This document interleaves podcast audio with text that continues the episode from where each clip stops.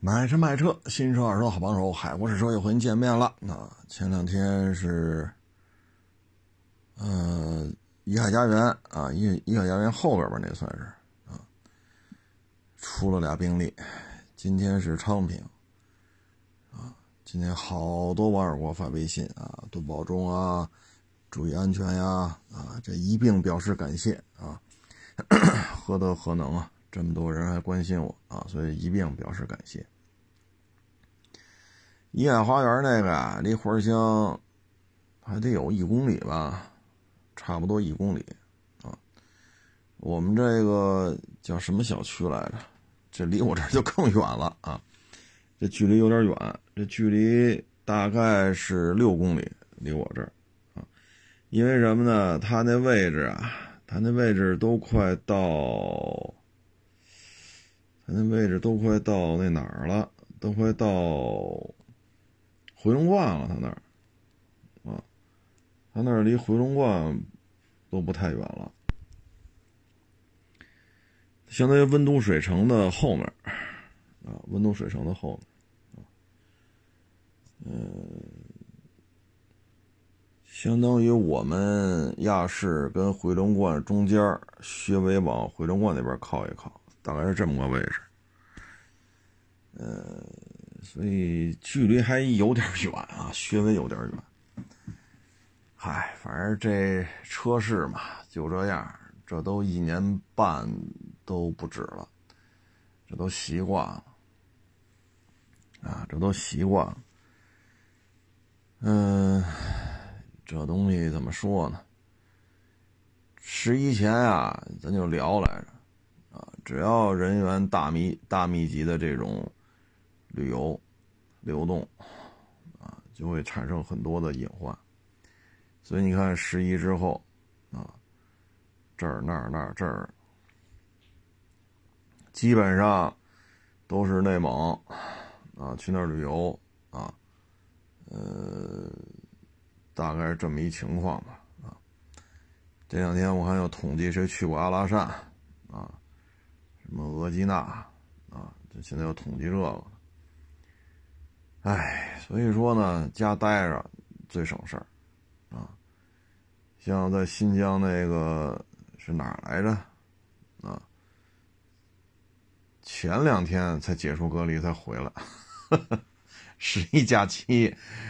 哎呦，是新疆什么地儿来着？伊犁还是哪儿来着？没记住啊。说那儿有病例了，然后就就地。就隔离啊，这这这这两天这才回来啊，哎，所以这都习惯了啊。你像去年十二月份，顺义什么地儿啊？啊有那不是有那病例吗？到我们这儿一四 S 店待了半天其实这四 S 店呢，离我这儿还隔了两条马路。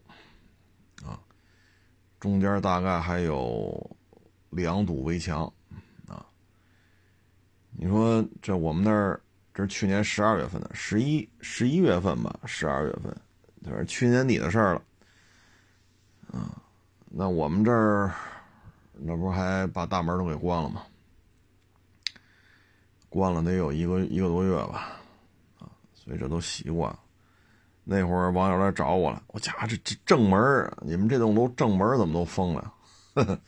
我说没办法啊，四十天前有一确诊，第二天确诊了，头天上午跑我们隔两条马路两堵围墙那边的四 S 店待了半天啊，那我们这儿都封门封了四十多天，所以这都习惯了啊，习惯了。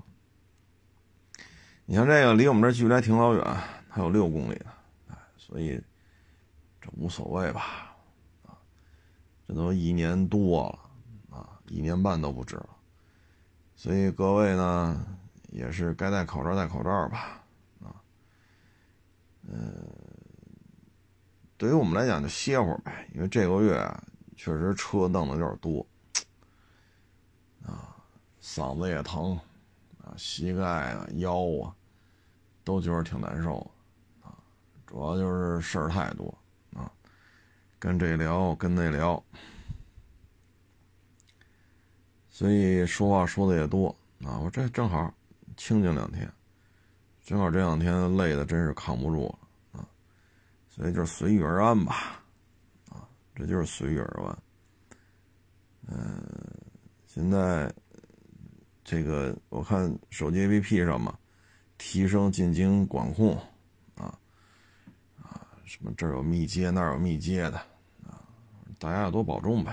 啊你要这么弄的话，本来今年阿拉善人就不多，你说去完阿拉善了，又要到处去，去去去申报的，谁去过阿拉善？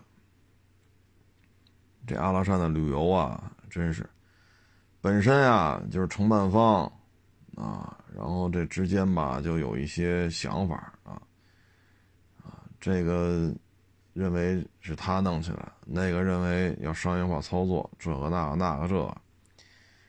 哎呀，要这么折腾的话，明年阿拉善去的人会更少，啊。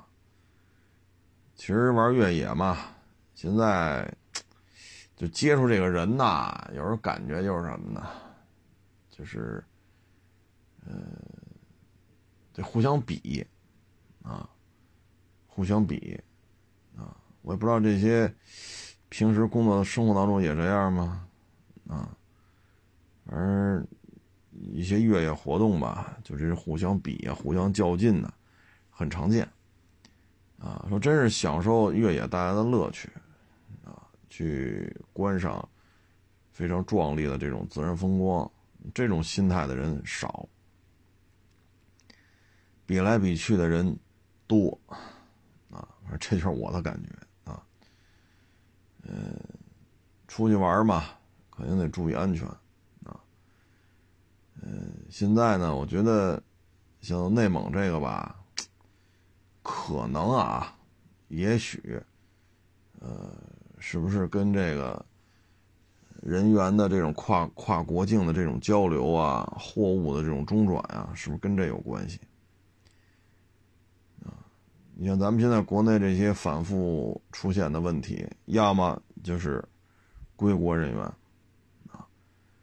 要么就是外国啊来华的，还有的就是国外来的货物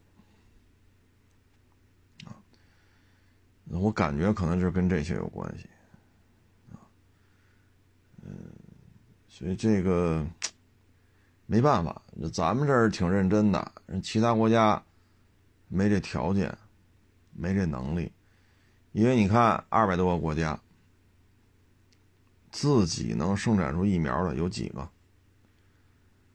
啊，就完全凭借一己之力就把疫苗造出来，然后全国老百姓全去打去，还能有富裕来出口，啊，或者有些关系好的国家，嗨，就算了，送了，不要钱了，送了。这样的有这个能力的国家没有几个，啊，而且呢，现在算是主要经济体里边，他摁得住的也就咱们一个，但是周围他摁不住。今天我看新闻说，英国那确诊病例又过三万了。哎呦我老天哪！我说这拢共不就几千万人的国家吗？这每天好几万，一弄弄一年多，哎呦，他们国家 到底有多少人呢？啊，我有时候看这新闻，我都觉着特别的纳闷儿啊。这真是，咱要说英国地大物博吧，好像是骂他呢。但是拢共就这么点人，你说怎么天天好几万呢？啊，所以咱们现在疫情防控啊，不是咱们做的不好，是咱们做的已经很好了，是周围的这些邻国，或者说有人员啊要来华，有货物要咱们要是吧进口到咱们这边了，或者出口到咱们这边了，咱们要进口他们的东西，基本就这些原因导致。哎，不说这个了，这已经是常态化的事儿，是不是？相信这个全地球上，哎，除了不通网、不通电视，啊，除了那些地方之外，应该都都已经适应。嗯，今天发一微博呢，就说这个领克零九，啊，我说这车呀，基本上都是三十万以上的，二十多万呢，好像是只有三款。剩下那一大堆都是三十万往上。这个车，嗯，基本上就是跟 A B B 的车啊，或者像皇冠陆放这样的，就搅和在一块儿去了。这车呀，我也看了一下，啊，这个都是六座、七座的，啊，也就是说全是三排座的车。但是呢，现在普遍反映吧，就是这个座舱二排这个感觉呀，不是太那什么啊。它的这种卖点呢，可能还是行驶品质，啊，然后一些高科技配置，那可能主打的还是这些东西。那现在的问题在于什么呢？你说咱刨去那三款吧，低配，剩下的都是三十万以上的，啊，咱就说说花三十多万，啊，或者说四十万包牌啊。嗯，咱们这个消费者基本的诉求是什么呢？要么就贼拉拉大，我开出去显大；要么呢就是要品牌，因为你看它这个三十三、三十七、三十二，三十七两款，三十三两款，三十二两款，三十一一款，然后就二十六、二十八。二十八仨，二十六是一，二十二二十八是两款，二十六是一款。哎呀，基本上三十多万或者四十万包牌那消费者可能就得图个样了啊，那品牌必须得有样啊。所以你看，叉三呀、Q 五啊、GLC 啊，基本就是这个了。要是图显大的，那卡迪叉 T 六是吧？这确实显大。咱这个确实，嗯，可能这定价，我个人认为还是偏高了啊。你说它是叉 C 九零的翻版，还是说在叉 C 九零基础上又精进啊？怎么怎么说都行，反正这车跟沃尔沃啊，它是有高度的关联度。但是卖这么高，这确实就比较麻烦了。所以你看我微博上写的。每月销售量三千台、五千台、八千台，还是月销过万？结果呢？我看底下这些网友评论呢，一千台、五百台、一千台啊、一千五啊，嗯，大概都就是对这车都不是太看好，主要是偏贵啊，偏贵。嗯，这事儿反正他这个定价呀。我看它起步价二十六万多，就一款，啊，七座 Pro，二十六万多，然后就是二十八万多的，二十八万多有两款，它这定价基本上整体看要比汉兰达还要贵，啊，嗯，当然了，体型也大，确实级别也也是在这摆着呢，这个我个人不是太看好。啊，主要是定价太高。啊，现在领克系列说撑到二十万是没有问题的，但是三十万这天花板，对于领克来讲还是需要一段时间的运作。啊，可能还差点火候吧。说咱们以三十万以上作为主打，现在二十万还是没问题的，十五万、二十万、二十一小一小帽啊，这吉利领克还是能撑得住的啊。嗯，不是太看好，啊，你像自主品牌卖的好的 CS 七五、哈弗 H 六这些车，到不了三十万这个这个高度，啊，基本上包牌十几万，对吧？H 六和 CS 七五都是包牌十几万，你弄一个这么多三十万以上的，确实跨度有点大。而且呢，领克现在呢，它在二十万这个价位区间吧，它我个人感觉需要再夯实一段时间，再夯实一下，嗯，过一段再看看吧。如果说像星越 L 能够稳定在一万台，啊，一万台八千台，稳定住一段时间。那也就是说，它包牌二十这一块是没有问题的。领克零三加，或者领克零三，啊，大几千台，这是能稳定住的。但这些车价格没有做到三十多万，所以这车不是太看好啊。汉兰达呢，要皇冠陆放，汉兰达基本上要皇冠陆放定价还高点基本上跟领克零，这是零九，跟领克零九基本上重合了。但是皇冠陆放人现在就是加价呀，这品牌号召力不一样啊，所以这台车我觉得，他可以看一下卡迪的叉 T 六啊。折扣都折到这个份上了，才卖多少？那还是卡迪呢，是吧？咱这个反正有难度。自主品牌呢，咱肯定得支持，是吧？但是以它这定价呢，我觉得可能销量上不会太乐观。但是守着叉 C 九零这个底盘吧，你不用也挺可惜的。这个预示着什么呢？预示着全新一代叉 C 九零今年年底或者明年就会有一个官宣，啊，正式的官方图片。否则的话，不会让领克去做这个车，啊，这是一个相辅相成的关系。然后昨天不还有那个网友来这卖车嘛？丰田逸致，这车呀已经停产好几年了，存世量不是太多啊。它要存上特别特别多，它也不至于停产啊。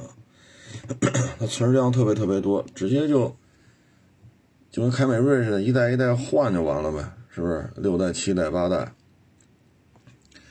这车呀，咱先说优点啊，嗯，轴距长，它你看一一年国内生产的嘛，咱就以一一年为节点啊，一一年的老途安比它轴距短了差不多十个厘米，所以说对 MPV 来讲，尺寸就是正义，轴距大十个厘米。那这意味着什么呢？是不是？再一个呢，就是人性化设计啊。你像第二排带小桌板，第二排脚底下有那个带盖儿的储物格。第二排这仨是三个独立座椅拼成了第二排，所以三个座椅呢可以三段独立可调啊，可以分别前后分别调靠背。所以这个人性化设计还是可以的，包括那手套箱那是双层的，相当于俩手套箱，就是副驾驶啊。再一个呢，就是这台车安全配置，以一一年为例啊，一点八自动挡的，因为网友开的就是一点八自动挡的啊，咱以这一点八自动挡为例，四气囊 ESP 外加西部气囊，这个安全配置放在十十年前，因为一一年的上市了嘛。放在十年前，这安全配置没毛病，啊，四个气囊加安全气囊加 ESP，啊，所以这安全配置不算低了，放在十年前是相当可以了。还有一个呢，就是1.8这个四缸自吸发动机啊，这个接触过这个发动机都知道，故障率超低的，只要你去四 S 店正常保养，其实也没多少钱。四 S 店这个。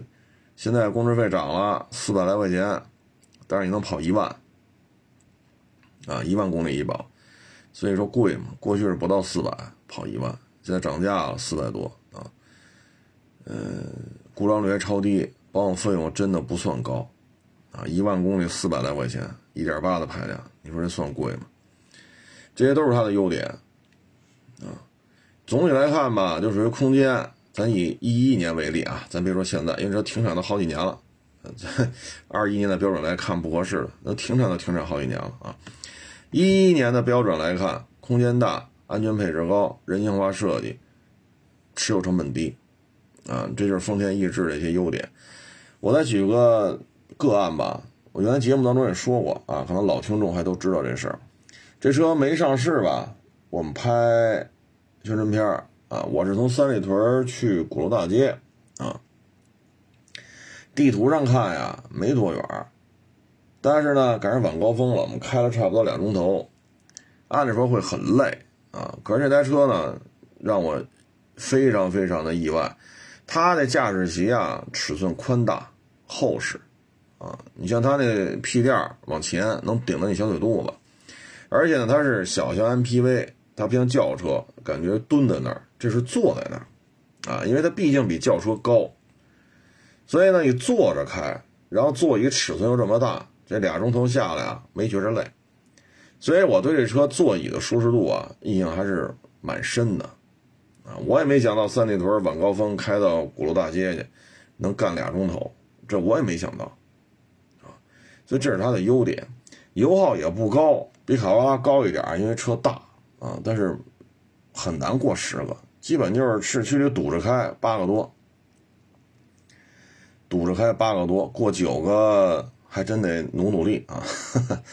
就八九个油吧，你要是郊区跑去，那油耗就很低了，基本上就是七个大八个多，它油耗基本就这么个范围，所以以它这大体格子来讲，这不算费油，啊，嗯，毕竟轴距比一一年的老途安还长了十个厘米，啊，这有什么说什么啊，呃，这些说的都是它的优点，缺点呢主要是噪音太高了，这台车第二排的噪音，啊。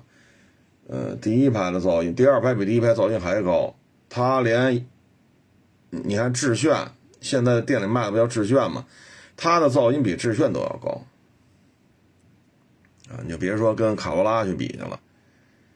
嗯，花冠，你看那会儿花冠正经八百噪音要比它低很多。你就看花冠老掉牙了啊！这个一一年的花冠跟一一年的逸致，这这产品虽然都是一一年国内能买的啊。但是产品是有代差的了，已经啊。可是花冠，你说款型那么老了，噪音控制比逸致好很多啊。咱不说开到一百六、一百八，咱不说那个，咱就说一百公里，这车速不算高吧？逸致噪音就真的是有点高啊。这是我不太满意的地方，因为这车没上市，上市我就开了好几回，后来自己做二手车呢，也收过这车，也卖过这车。啊，所以还是有过一些接触的。然后这台车呢，我昨天说了一个问题，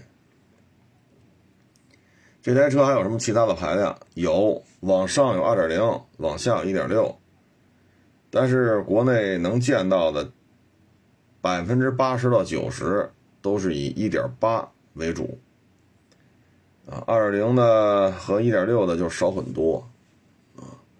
就大概其就是这么一个情况吧，就跟各位做一个分享。很多网友老说你这你也不说个答案，老让我们掉头发啊。咱今儿就把这答案说说啊，是有的，一点六和二点零啊。然后我说那是一点八啊，大概是这么一个情况吧啊，就跟各位做一个分享啊。然后这还有几个网友给我发了一个。我也不知道谁发的啊，就是短视频上的一个，就把这个，唉，就是二手车行做直播的时候啊，不是薄露透嘛，啊，然后那两疙瘩肉嘟噜嘟嘟噜嘟噜的啊，上边露下边露，若隐若现啊，就把这些二手车行的直播的这些视频截都截截截，然后拼一块剪辑出一个片子。说这个已经是为了流量，啊，怎么怎么着了？没有下线了，啊，这个可能是要整治吧，因为这种片子都剪出来了，说的话还说的还比较严肃，那是不是就是要整治？二手车本来就是靠的是车况，啊，你说这每天这么累，啊，你得出去，呃，收车去，啊，你还接待去卖车去。其实很累，啊，其实很累。早上起那么早，有时候收车的晚上七八点钟了，收完车再回家。你第二天再给人家接着卖车去，好家伙，多累！每天都一万多步，啊，像我们这个经常来收车或者经常卖车的时候，一站站三四个小时，有些时候能站四五个小时，就聊这车价。你说累不累？这没办法，其实这个行业是蛮辛苦的，就为挣俩钱嘛，啊，所以辛苦咱也忍了，啊，经常的，你看手机计步器一万多步，但是你一看这时间，比如这台车，我从下午一点半站在车边上跟人聊到五点半，甚至于聊到晚上六点，就聊这车的价格，你说你累不累啊？这体力消耗相当大，你看计步器一万多步。你你从一点多站到站到五点半，站到六点，你说这玩意儿，哎，所以有时候也没办法啊，没办法。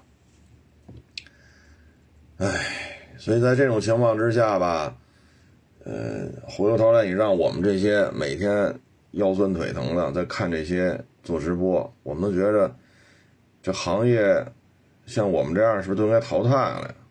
啊，本来二手车这个圈子里女的从业者就比较少，咱按照直播这个趋势，好家伙，二手车全是女的了，不用男的了。啊，有时候我们就觉得这都。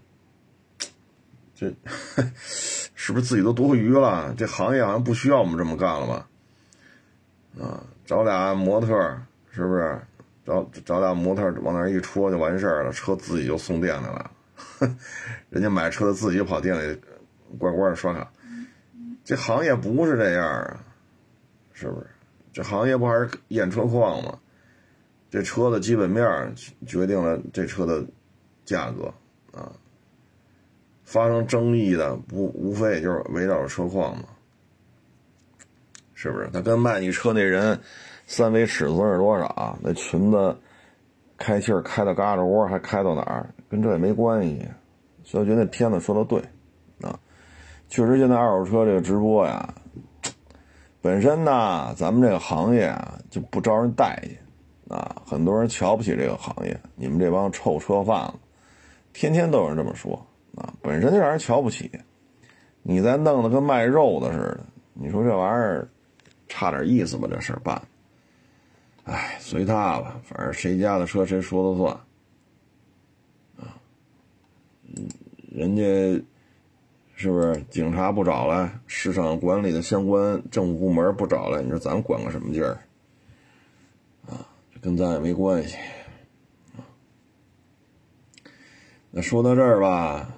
我就想说一件事儿啊，就是昨天有一媒体啊，挺有名的啊，咱就不说是哪家了，还公开写出来了，说昨天晚上十点给李云迪的老师打电话，说他在北京被拘了，给人老师气坏了，夜里十点啊，人家给挂了，夜里十一点半，还是这个记者。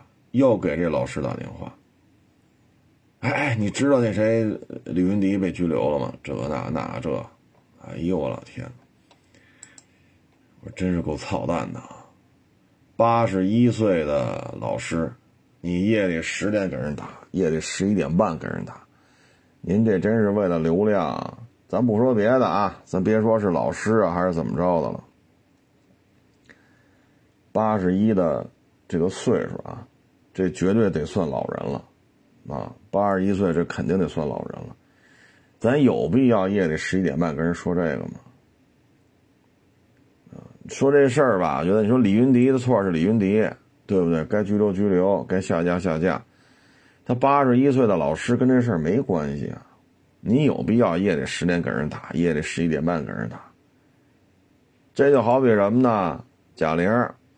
你看贾玲跟媒体的关系啊，都挺好的，啊，这个一般来讲啊，像贾玲这样的，就是就属于比较好说话的啊，现场的临场反应也比较快。他毕竟是说相声的，说相声就是小舞台，啊，当然也有春晚这样的啊，那实际上都是小舞台演出。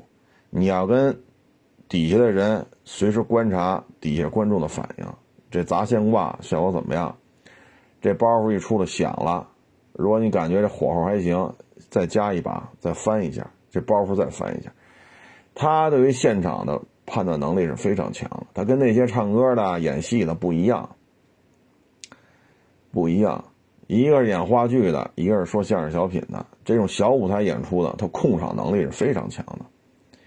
你像，为什么《王牌对王牌》就是沈腾和？这个贾玲啊，因为沈腾演过的话剧不少于一千场，贾玲演过的相声小品，哎呦，那就，哎，咱说不清楚多少多少了啊。所以他们控场能力、沟通能力、抖包袱，这都属于不错。尤其是贾玲吃过苦啊，住地下室。当年我记得有一次采访嘛，冯巩那是他老师啊，这冯老前辈呢就找他怎么回事儿？你这个那这么慢啊？接你去演出，你怎么这么磨蹭啊？这都快晚了。后来贾玲说我在地下室，啊，我这个收拾东西什么这个那还得化妆，啊，里边信号又不好。后来冯巩一听你住地下室，啊，他说我这 房租太贵了。后来呢，冯老爷子一听，冯老爷子开车嘛，拉着贾玲出去参加一个什么演出。后来冯老爷子一听，哎呀，你是我徒弟，一个女孩住地下室，行吧？这一年我带着你出去演出去，怎么也让你买套房啊？小女孩可不能就住地下室了。所以呢，这贾玲也属于吃过苦的，啊，她也面临着吃不上饭的这种时候。相对而言呢，没有这么多耍大牌啊，这个呢还是比较随和啊。他说跟媒体翻车就一次，本来是做什么游戏啊，是骑马呀还是什么玩意儿来？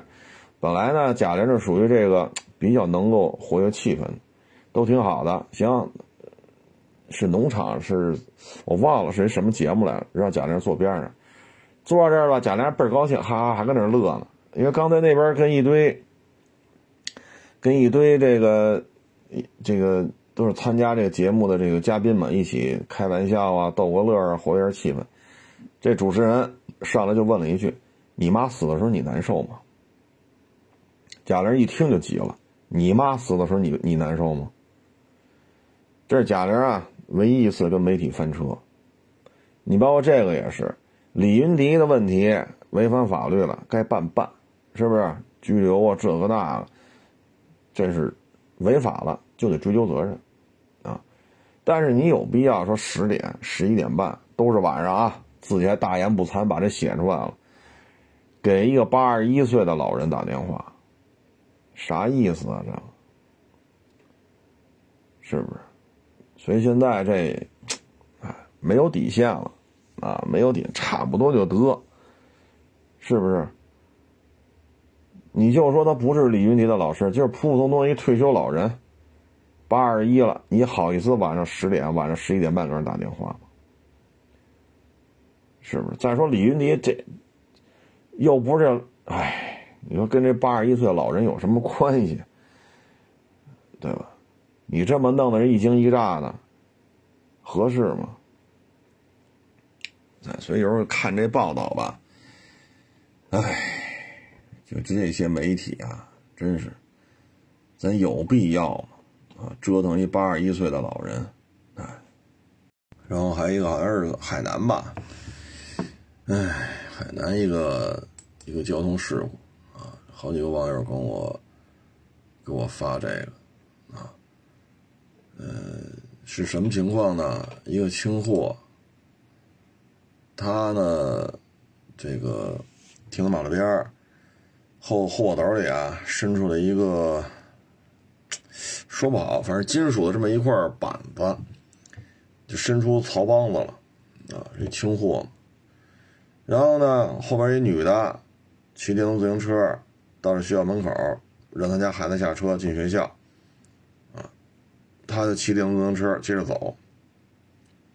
结果呢，这个铁板伸出来。你从从上往下看，这铁板挺大的，但是它水平的摆在你前面的时候呢，非常不起眼儿啊，因为它这个高度呢，跟这女的骑电动自行车的高度几乎是一致的，所以很不起眼儿。因为那轻货上还装着别的货啊，这女的从这一过，因为伸出来了嘛，这铁板一下把这女的这个脖子上那动脉给拉折了，这女的躺地下就死了。这个呢，一调查说，当时这司机还在车上坐着呢，停在马路边了。啊，那这车呢，就像他就说我原来说这案例嘛，说那金杯停马路边进去吃盖饭是吃炒饼来了，撞死一人，骑三轮撞那金杯上，那警察说你这是有责任的，这不让停车。那这个清货呢也是如此，第一，小学门口让不让停这个货车？啊，或者这个时间段让不让走这货车，这个需要按照当地的这种这个管理政策来看啊。第二呢，货车啊，你清货，你装货物的时候，这货物向后伸出货栏这么长，这个是一个点啊。如果说这地儿不让停车，或者说这个呃这条街不让走货车啊，那这就是一个违法点。然后呢，后边这个应该是金属板吧？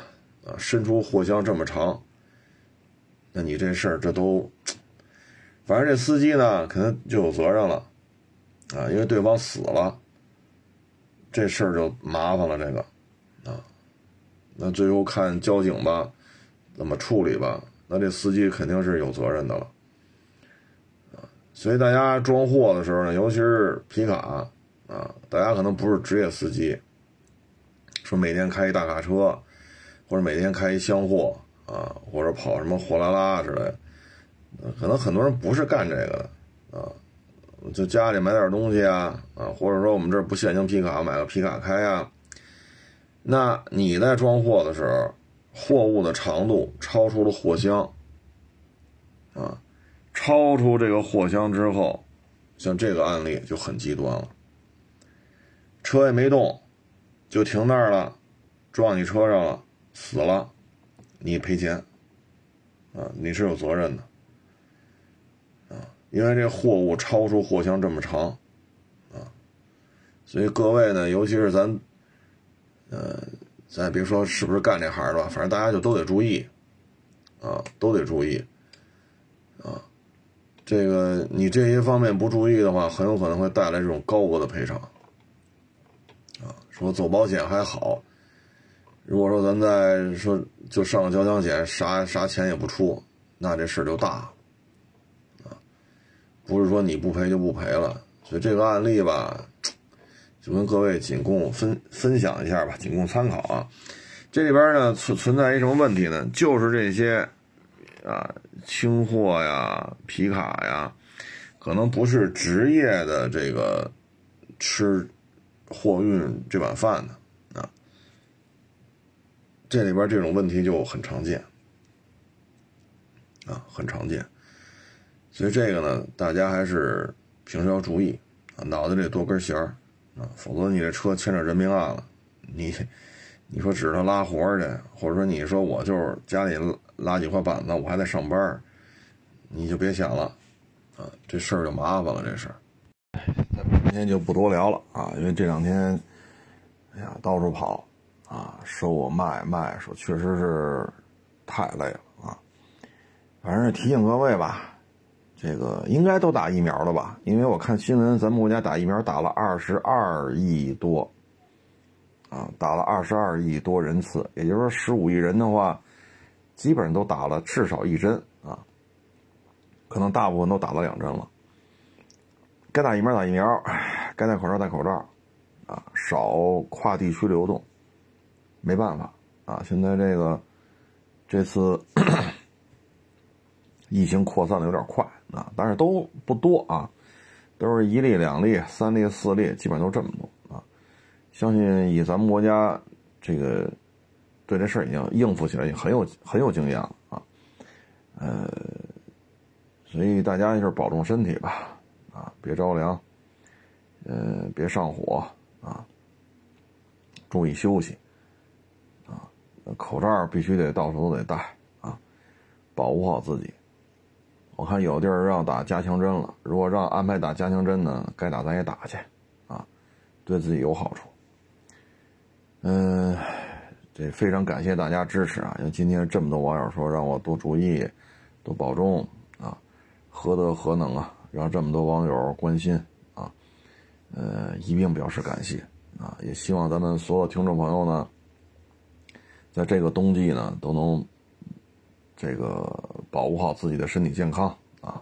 哈哈，呃，其实还有人找我呢，要买混动卡罗拉、混动雷凌，准新的，要跑滴滴呢。哎呀，还是那句话，有班上上班去，行吧？别投资十几万干这个。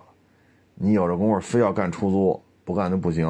那你上出租公司租一个去，一个月低的三千多，高的四千多，租个车跑去。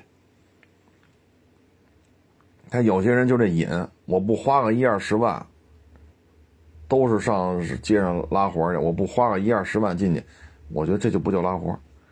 他有些人就扭转不了，啊，我说太多人不爱听，但是咱我打一九年就说这事儿不靠谱，没有必要说自己投资这么多钱还要干这个去。出租汽车公司像北京有的是空车，你去租去不就完了吗？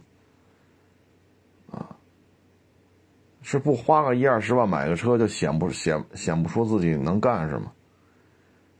就非得花这钱干？哎，咱也不管那么多了啊。呃，大主意自己拿，谁兜里的钱谁有话语权，是不是？这钱是人家的，人愿意怎么花怎么花，关我屁事儿。嗯，反正我的建议就是能上班别创业，啊，有班上别轻易辞职跳槽。啊，现在这形势就这样。啊，行了，这个再次感谢大家的支持，感谢大家的关心，感谢大家的捧场，啊，呃，这个非常感谢。啊欢迎关注我的新浪微博“海阔试车手”微账号“海阔试车”。